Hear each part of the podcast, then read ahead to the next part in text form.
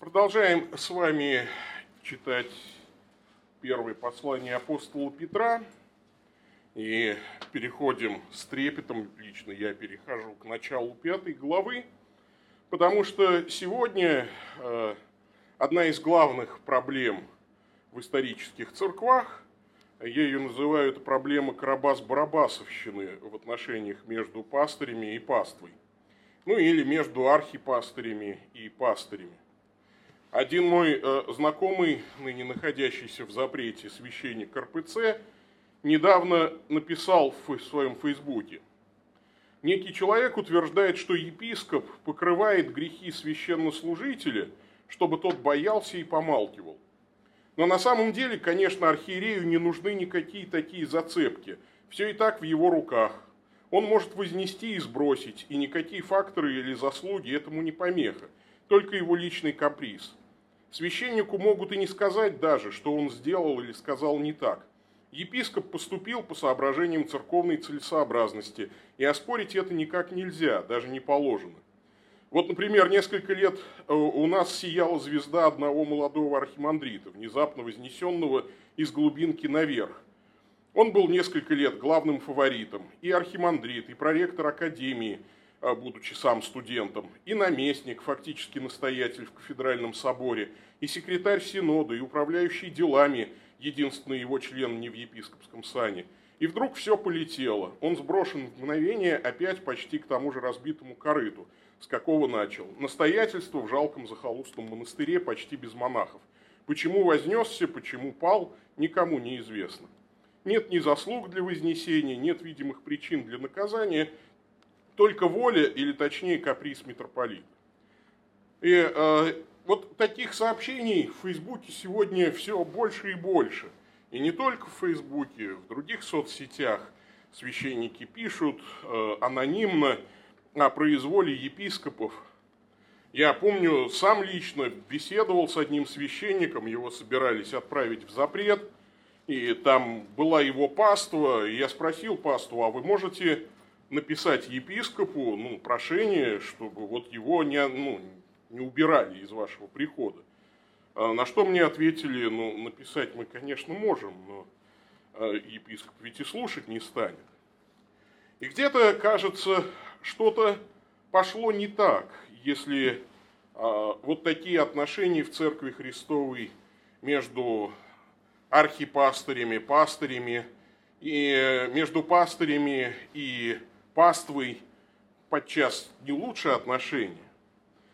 А, для того, чтобы подобное не считалось нормой а в Церкви Христовой, а со слезами, чтобы об этом говорилось, как о чем-то недостойном и ненормальном, написано вот эти, написаны вот эти пять стихов святым апостолом Петром. Давайте их сегодня и прочитаем.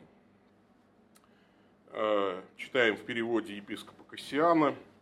«Пресвитеров ваших прошу я, сопресвитер и свидетель христовых страданий, и участник, имеющий открыться славы. Пасите стадо Божие, какое у вас, с бдительным вниманием, не по принуждению, но добровольно, как угодно Богу, и не ища постыдной наживы, но из усердия, и не как господствующие над уделами, но подавая пример стаду. И когда явится пастырь и начальник, вы получите неувидающий венец славы. Также и молодые, подчиняйтесь пресвитерам. Все же, подчиняясь друг другу, облекитесь в смиренно мудрее, потому что Бог гордым противится, смиренным же дает благодать. В Церкви Христовой пастыри и паства призваны к святости. Вот здесь Петр строит э, свое наставление по тому же принципу, как он, помните, наставлял мужей и жен вот, в семье. То есть довольно много сказано пастырем и довольно немного сказано пастве. Но и та, и другая страна в данном случае призваны к святости. В чем же заключается святость пастырей? Давайте посмотрим, как развивается мысль святого Петра. Во-первых, конечно, святость пастырей зиждется на уважении к иерархии. пресвитеров ваших прошу я, сопресвитер и свидетель христовых страданий и участник, имеющий открыться славы. Слово пресвитер, старейшина буквально, ну или э, в общем смысле старший, э, не обязательно по возрасту, но по положению старший.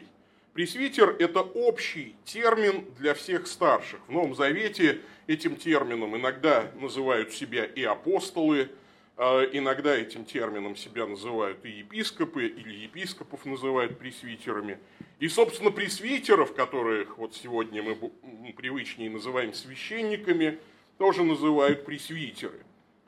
И вот здесь Петр в первом стихе называет себя сопресвитер, да, то есть он апостол и сопресвитер. То есть он э, как бы принижает собственную значимость. Это вообще довольно обычное для восточного этикета принижение собственной значимости. Э, вот я помню, как-то я читал впервые э, книгу «Бытие», и вот в 23, в 23 главе, когда Авраам пытается похоронить э, Сару, умершую жену свою, он эм, разговаривает с Ефроном Хиттиянином и просит у него разрешения похоронить Сару на их земле. И Ефрон Хиттиянин говорит, да в чем проблема, похорони умершую твою – Авраам почему-то не соглашается и говорит, да нет, ну давай я тебе заплачу за эту землю. А Ефрон говорит, да нет, мы тебя так уважаем, что прям вот бесплатно тебе эту землю дадим, похорони умершую твою. Авраам настаивает, нет, говорит, я вот хочу заплатить вам. Э, и тогда Ефрон говорит, послушай меня, земля стоит 400 сиклей серебра, для меня и для тебя что это? Похорони умершую твою. И Авраам платит ровно 400 сиклей. На самом деле, это, конечно, не проявление альтруизма, это обычная на Востоке ну, практика торговаться. То есть тебе говорят, добери бесплатно, но ты, естественно, не можешь взять бесплатно, все понимают правила игры, и нужно настаивать на том, что ты заплатишь, пока не услышишь точную цену. Вот тебе точную цену сказали, ну, типа 400 сиклей, ну, это же типа мелочь. Ну, все, значит, цена услышана, и э, ты, э, значит, ее платишь. И вообще вот это правило, ну, несколько принизить себя, потому что э, все и так знают о твоем статусе, оно здесь реализовано Петром. Впрочем, он намекает на свой особый статус, когда говорит, что он свидетель христовых страданий и участник, имеющий открыться славы. То есть он не только стоял у Христа, но он был еще и на горе Фавор, рядом с Христом, когда тот явился во славе. То есть он как бы показывает свой исключительный статус, но скромничает. И э, от Петра вот это наставление особенно ценно для меня, потому что именно от апостола Петра идет линия преемства апостольского моего рукоположения в епископы. Вот здесь э, это очень интересный момент. Петр призывает нас прислушаться к нему. То есть он учит нас как власть имеющий. И надо вам сказать, что ранняя церковь реализовала ну, свое бытие после смерти апостолов а, в епископской власти. Вот недавно мне задали вопрос, а, по понедельникам я на них отвечаю, и вот а, довольно такой частый вопрос, а где же найти истинную церковь?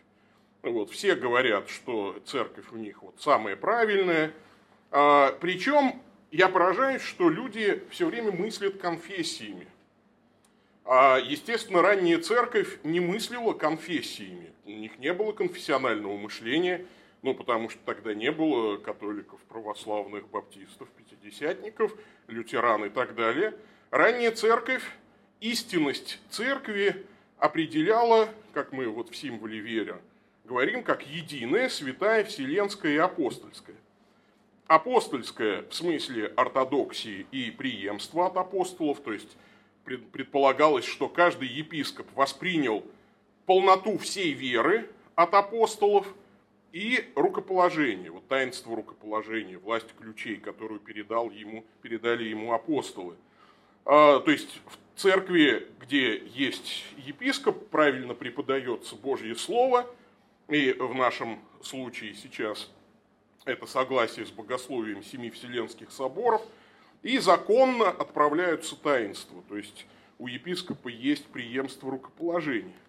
Святая церковь в смысле ортопраксии, то есть живет свято, и таинство отправляет тоже правильно, не как придумалось кому-то, а вот как было заповедано от Христа. А, вот, с единством понятно, что у нас все плохо, а вот что такое вселенское? И вот на этот вопрос часто люди не знают ответа. Вселенская, буквально по-гречески, кафолическая, а, она ну, происходит от греческого «кат» или «каф», и голос целый, цельный, полный весь. Ну или а каф это согласно и так далее. Согласное с целым. А, при этом термин кафолическое вот, в самом раннем христианстве прилагался ко всей церкви и к каждой из ее частей. Имеется в виду, что вся полнота кафолической вселенской церкви пребывает там, где пребывает Христос. Это очень хорошо, с этим согласятся сегодня все. Вся полнота кафолической церкви пребывает там, где пребывает Христос. А где пребывает Христос? И у нас тут же возникает вопрос, где двое или трое собраны во имя мое, там и я посреди них. А, это интересно, но часто этот стих мы вырываем из контекста и забываем, что Христос свою речь направляет именно к апостолам, и далее говорит о церкви, да, то есть вот вы как апостолы, вы имеете право э, вязать и решить, да, то есть э, связывать и разрешать. И первым э, христианским богословом, который термин кафолическое объясняет нам, это был Игнатий Богоносец, ученик апостолов, апостольский муж. В своем послании к Смирнской церкви он учит нас так. Где будет епископ, там должен быть и народ, так как где Иисус Христос, там и кафолическая церковь. И э, вот это очень важная фраза. Полностью вот этот абзац в послании к смирнянам э, звучит так. «Все последуйте епископу, как Иисус Христос Отцу, а пресвитерству, как апостолам, диаконов же почитайте, как заповедь Божию. Без епископа никто не делает ничего, относящегося до церкви. Только та Евхаристия должна почитаться истинную, которая совершается епископом, или тем, кому он сам представит это. Где будет епископ, там должен быть и народ. Так же, как где Иисус Христос, там и кафолическая церковь. Непозволительно без епископа не крестить, не совершать вечерю любви. Напротив, что одобрит он, то и Богу приятно чтобы всякое дело было твердо и несомненно. То есть, вот учение апостола Павла, он же всегда, когда пишет каждой конкретной церкви, он называет ее церковь Божия, находящаяся в Коринфе, например, или церкви Божией в Фессалониках. То есть вся полнота Божьей церкви присутствует в каждом собрании, где есть легитимный епископ, где правильно э, в соответствии с апостольским учением – проповедуется Слово Божие и где правильно отправляются таинства. И где есть хотя бы один христианин-мирянин. То есть вот эта полная церковь, кафолическая церковь, это церковь от апостолов, да, сопресвитер, я сопресвитер, то есть я вас объединяю как апостол, я ваш сослужитель и так далее. И этот термин кафолическая церковь, он содержится и в апостольском символе веры – а, вот.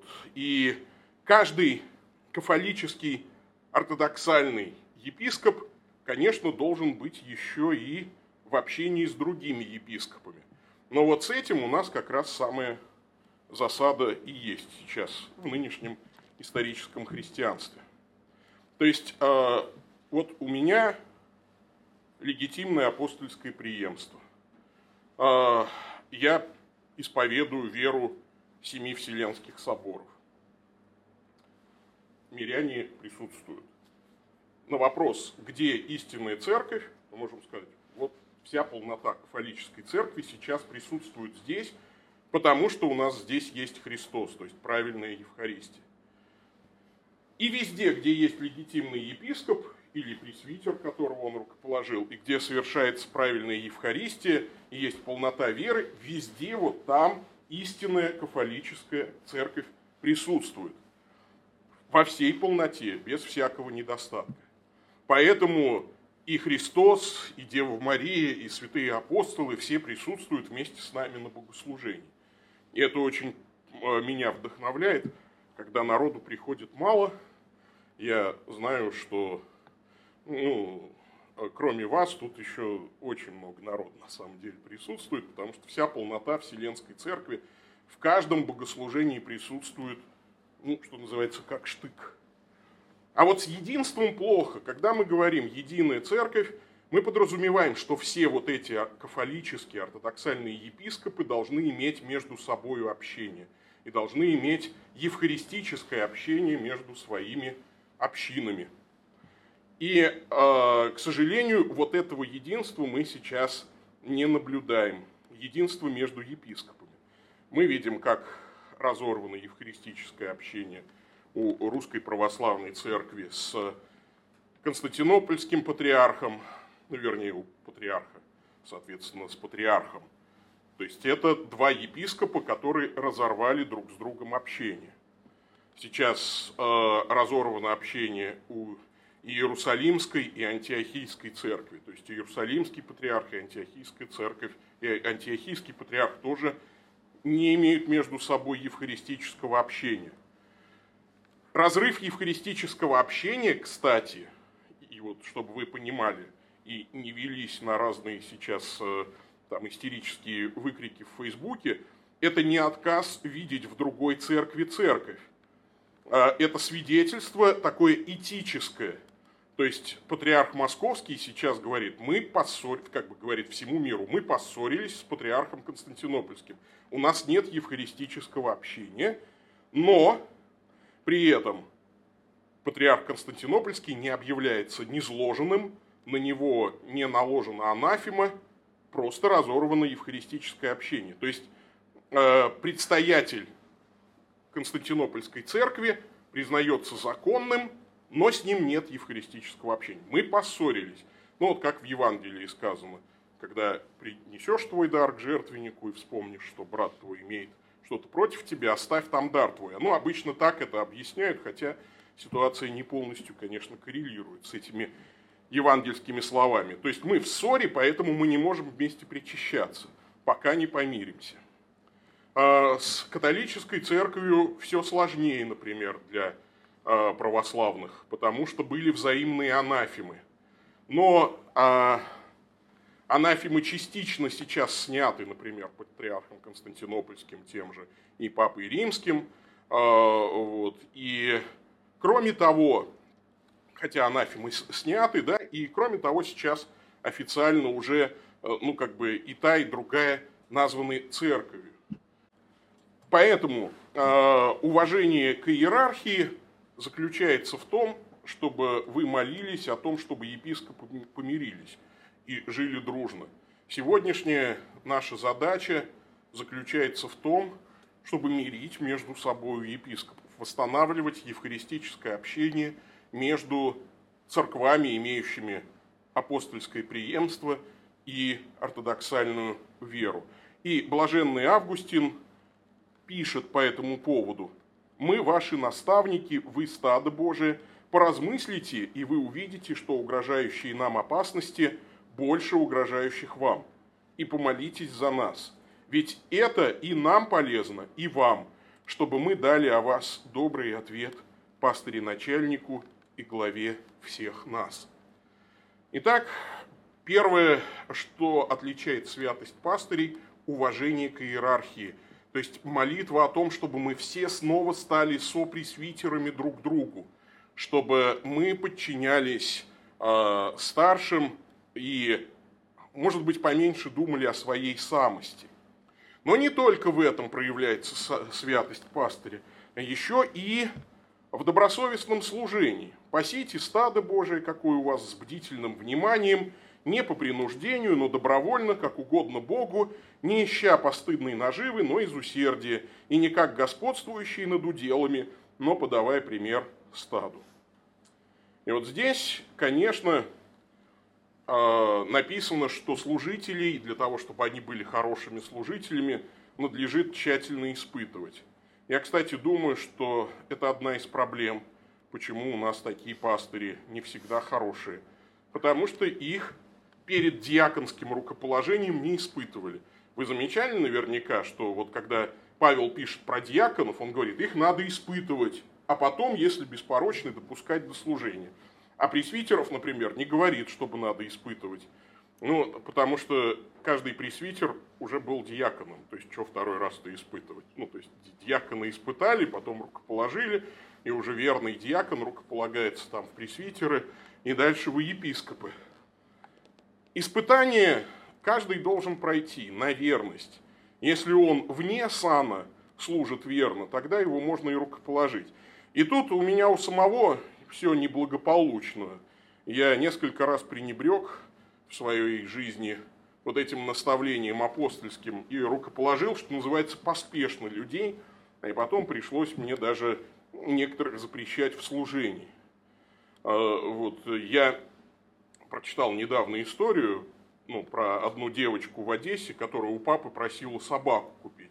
Дети часто просят купить собаку, и говорят, да я буду гулять с ней и убирать, и когда им покупают собаку, э, ребенок, ну, его хватает на несколько недель, а потом он ну, как бы забывает о своих обязанностях. А здесь папа был, видимо, хорошим педагогом. Он сказал, «Э, я ставлю как бы на испытание тебя. Вот каждый день ровно в 6 утра ты будешь вставать и гулять со своим кедом. Вот, на, шнурке будешь кед носить. И вот если три месяца каждый день будешь выходить на улицу с кедом, тогда купим собаку. Девочка три месяца вставала в 6 утра, и знаете, как в мультике про варежку, только она с кедом со своим ходила э, по, по Одессе. И, э, в общем, э, стала местной знаменитостью, ее все узнавали, радовались ей. И папа сдержал свое слово. Через три месяца девочка начала гулять со своей собакой. Я подумал, это вот хороший принцип – Почему-то мы э, с диаконами, которые должны пищись о людях, ну, даже не так поступаем. Апостол предостерегает пастырей от трех здесь нравственных недостатков. А, во-первых, не по принуждению, но охотно и богоугодно. То есть ты должен служить не потому, что пришел злой епископ, зыркнул на тебя и сказал, «А, так, ну-ка быстро иди служи, а то хуже будет. То есть не по принуждению, а вот он действительно так захотел. У Чарльза Сперджина есть хорошая фраза «Если можешь не проповедовать, не проповедуй». Вот если можешь не быть священником, то не надо быть священником. То есть только если не можешь не служить, то нужно вот так вот становиться. Во-вторых, не по корыстолюбию, а усердно – с я так понимаю, в апостольские времена было не очень, наверное, но все-таки Петр прозревает вот эту опасность. Ну, почему с крестолюбием было не очень? Хотя, конечно, всегда община поддерживала своих пастырей и не давала им умереть с голоду, но во времена апостола Петра священники и епископы шли первыми, как правило, э, в пасть диким зверям, на костер и так далее. Очень опасная была профессия. И прибытка-то особого не было. Это вот потом, в средние века, даже пришлось ввести целебат, потому что слишком много было желающих. Надо было как-то этот поток желающих э, получать деньги э, вот, ну, ограничить. Поэтому и был введен даже целебат, чтобы, ну, во-первых, и наследство некому было передать. Но все равно передавали и родственникам, и племянникам, и даже появилось обозначение греха непотизм, да, то есть племянник. Племяннику передавали там церковную должность и так далее. Ну, э, вот не ища постыдной наживы, но из усердия. То есть не потому, что тебе платят, а потому что э, ты бы все равно служил, даже если бы тебе не платили. Ну и третий грех не по чистолюбию или властолюбию, не как господствующий над уделом. То есть ты не князь Божий, э, да, то есть вот такой поставленный на людьми господствовать. Ты слуга. Вот. И, конечно, в этом смысле нужно быть проще. И знаете, вот про таких чопорных архиереев много ходит негативных историй, а чуть появляется более-менее архиерей, похожий на человека, о нем сразу там умилительные вот тоже истории рассказывают. Помню, где-то я слышал про то, как в каком-то сельском приходе в храме появились мыши, и там настоятель завел кота, и кот обнаглел так, что стал шастать по всей территории и даже появляться в алтаре э, во время литургии. И вот однажды к ним приехал владыка, епископ, значит, и вот служат они мессу, ну, литургию божественную, э, во главе с владыкой. И вот архиерей восседает на горнем месте, там такой трон специальный, а, и вдруг ему на колени вспрыгивает кот.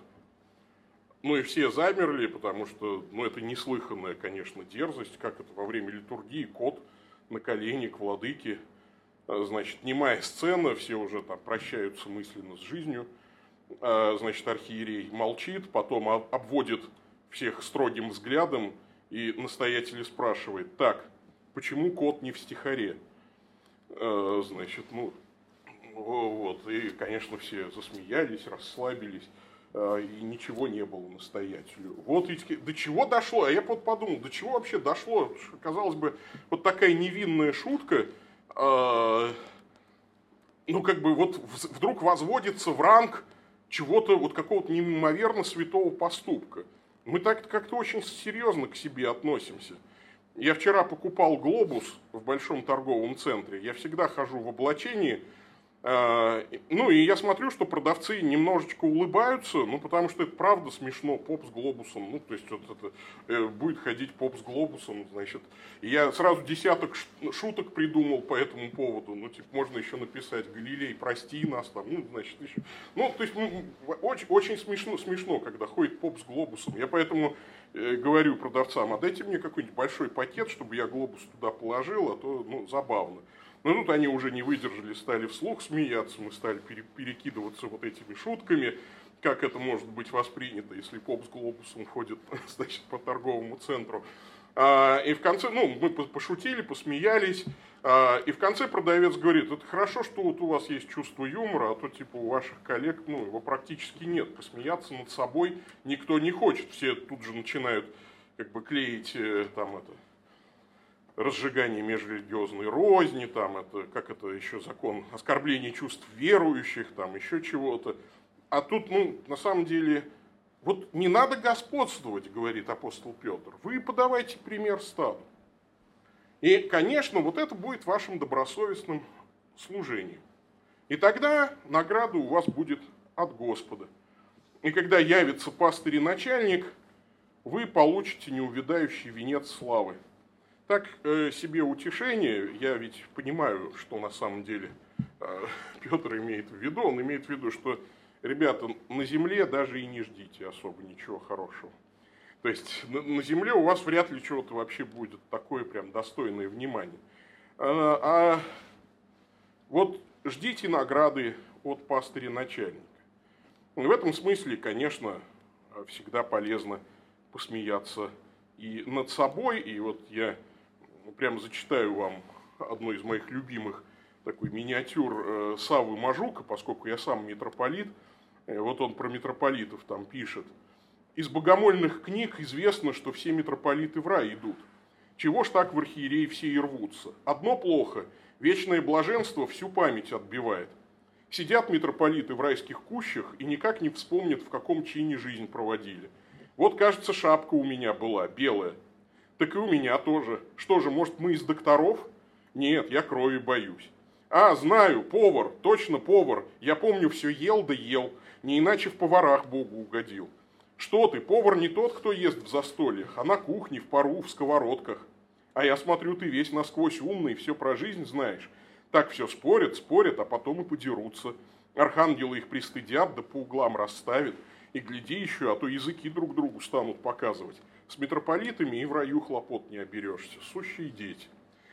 А, вот а, на самом деле казалось бы, ну, посмейся, вот такой здоровый, ну, как бы здоровая доля смеха, она чаще всего исцелит вот нашу и чопорность, и нашу вот гордыню, а, и в один момент все расставит по местам, и тогда и подчиненность перестанет быть тяжкой повинностью, а превратится в радостную игру, и добросовестное служение вырастет, и награда будет от Господа. А, Будьте святы, призывает нас апостол Петр. Относитесь серьезно к своим обязанностям, но не очень серьезно относитесь к себе. И тогда и митрополиты перестанут друг другу языки показывать. И тогда, может быть, все мы снова станем друг другу сопресвитерами и сможем ну, каким-то образом э, реализовать вот, кафоличность Церкви Христовой и единство ее. Но есть, конечно, и второй э, значит, аспект этой святости. Святость лайков, то есть народа Божьего. И здесь гораздо меньше требований, строго говоря, только два. Во-первых, слушайтесь священников. Также и молодые подчиняйтесь пресвитерам. Послушание священноначалю. О, ну это мы любим, это мы э, всегда мирянам Э, с удовольствием об этом проповедуем.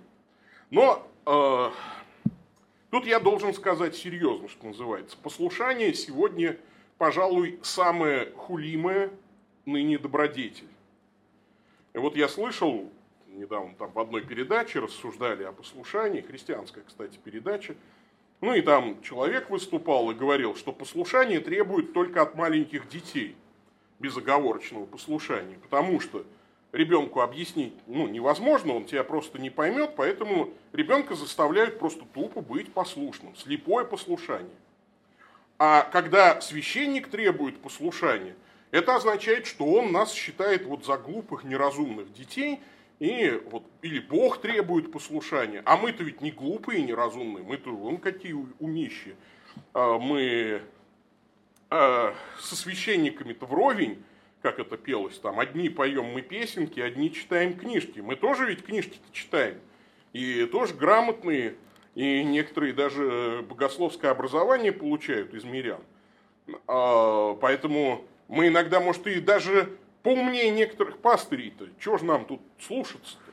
Нам нужно, ну, как-то выходить на такие партнерские отношения.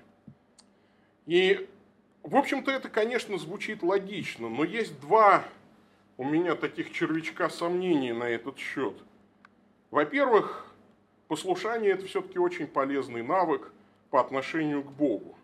Ну ладно, можно быть умнее пастыря. Тут э, чаще всего э, даже и семипядей-то во лбу не надо быть. Но иногда очень полезно подчиниться даже требованиям, которые тебе кажутся не вполне разумными. Потому что ответственность в подобном случае будет на пастыре, а тебя-то Бог – по-любому выведет. А, послушный не постыдится никогда. Я помню, как э, ну, есть старые притчи про одного монаха и послушника старого, да, монах там ему велел дерево сажать э, корнями вверх, а кроной вниз. Э, им послушник говорил, ну оно же так не вырастет, а зато послушание вырастет, говорил монах. Ну, вот. И подобный случай произошел в одном реабилитационном центре.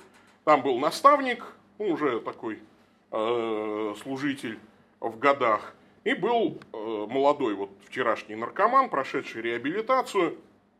Но до того, как он стал наркоманом, он был профессиональным строителем, маляром.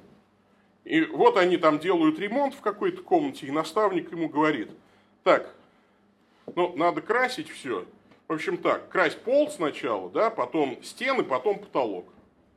Тут говорит, вообще делают ровно наоборот, потому что с потолка, ну, капает, со стен капает. То есть сначала надо потолок, потом стены, потом пол. Он говорит, да, м-м. Ну ладно, тогда сначала стены красть, потом пол, потом потолок. Говорит, да, ну и, и так не пойдет. Ну, ну, а как бы, что, я же твой начальник, вот давай это, слушайся меня. Да нет, вот я тебе говорю, что точно так нельзя. Нет, ты должен послушаться, а иначе какой ты христианин и так далее. В общем, надавил своим авторитетом, тот говорит, ладно, значит, изготовился уже потолок красить, тот говорит, вот стоп, вот сейчас проявил послушание, теперь делай как положено. То есть теперь вот, ну, начинай, как, как тебя учили. Потому что иногда важно просто урок такой преподать человеку. Мы слишком, вот и вторая в этом смысле у меня идея, что на самом деле наше понимание может быть вовсе не столь совершенным, как мы про себя думаем. Иногда старый придурок, отец или священник по истечении нескольких лет все же оказываются правыми. В моей жизни были десятки таких случаев, вот мне сейчас 45, и я все чаще говорю, а папа был прав, хотя он был там когда-то прям вот ну, совсем не прав. А, и вот тот пресвитер, который мне жизни не давал там, все-таки был прав. А вот я-то был не прав на самом деле. И с годами ты понимаешь, что все-таки хорошо, что есть и другие люди, которые иногда призывают тебя к послушанию. Иногда бывает так, что ты действительно был прав. То есть я сейчас там, например, думаю, что я прав. Но я, во-первых, думаю, а что я скажу через 10 лет? Может быть, через 10 лет откроются некие обстоятельства, и я пойму, что я был все-таки не прав. А, поэтому я запутался и открываю Слово Божие и читаю. Молодые, подчиняйтесь пресвитерам. Ну и слава Богу. А, вот. И это очень полезная функция а, – уметь подчиниться. Ну и второе, о чем здесь говорит нам апостол, это культивирование как раз вот этого смиренного умонастроения. Все же, подчиняясь друг другу, да, обратите внимание, что уже не только младшие пресвитерам, но и все друг другу, а, значит, облекитесь в смиренном мудрее – это такое греческое слово, которое говорит, а вы сочтите другого умнее себя. Потому что Бог гордым противится, а смиренным дает благодать. И святитель Иоанн Златоуст пишет, Бог гордым противится. Не сказал, что Бог гордых оставляет, предоставляет самим себе, лишает своей помощи, но говорит противиться – Впрочем, не в том смысле, будто Богу нужно ополчаться и бороться против гордого. Что может быть слабее гордого? Как лишившийся зрения беззащитен от всякой обиды, так и гордый, который не знает Господа. А начало гордыни – удаление человека от Господа. Лишившись этого света, легко преодолевается и людьми, если бы даже он был силен, и тогда Богу не нужно было бы ополчаться против него – тому, для которого было достаточно одного хотения, чтобы произвести все, гораздо легче уничтожить все. Для чего же сказано противиться? Для того, чтобы показать сильное отвращение его к гордому. Это общий принцип. Все написано. Все же, подчиняясь друг другу. Смиряться, не выказывать свою силу. И вот здесь неожиданно мы получаем ответ на вопрос Данилы Багрова из фильма «Брат 2». В чем сила, брат? В смирении, отвечает апостол. Ибо когда я немощен, тогда я силен. Я помню, когда я выходил на служение, мне один пожилой э, служитель пожелал быть слабым. Он говорит, тебе все будут желать быть сильным, я тебе пожелаю быть слабым. Вот апостол Павел, когда начинал свое служение, был очень сильным, как ему казалось. Он потом наворотил таких дел, что ему пришлось там, прятаться, и в корзине его спускали с городской стены, чтобы не убили его. А потом вот он ушел в пустыню и три года в немощи учился у Христа. А потом и вовсе заболел. И Благовестие наше, говорил он, было в немощи, в великом трепете. Когда я немощен, тогда силен. Вот когда человеческих сил уже не осталось, начинает действовать сила Божия. Поэтому надо отбросить свой щит, отбросить иногда свои ну, вот эти усилители и смириться, смириться перед Богом. Таким образом, обретем мы святость. Святость священника – это смирение. Смирение и по отношению к вышестоящим, и по отношению к пастве. Святость паствы – это смирение. И смирение по отношению к старшим, и смирение по отношению к Богу, и смирение даже по отношению к самому себе иногда. Смирение и есть наша святость, и есть наша сила. И о том, чтобы вот эта сила Божия в нас проявлялась, давайте с вами и помолимся. Аминь.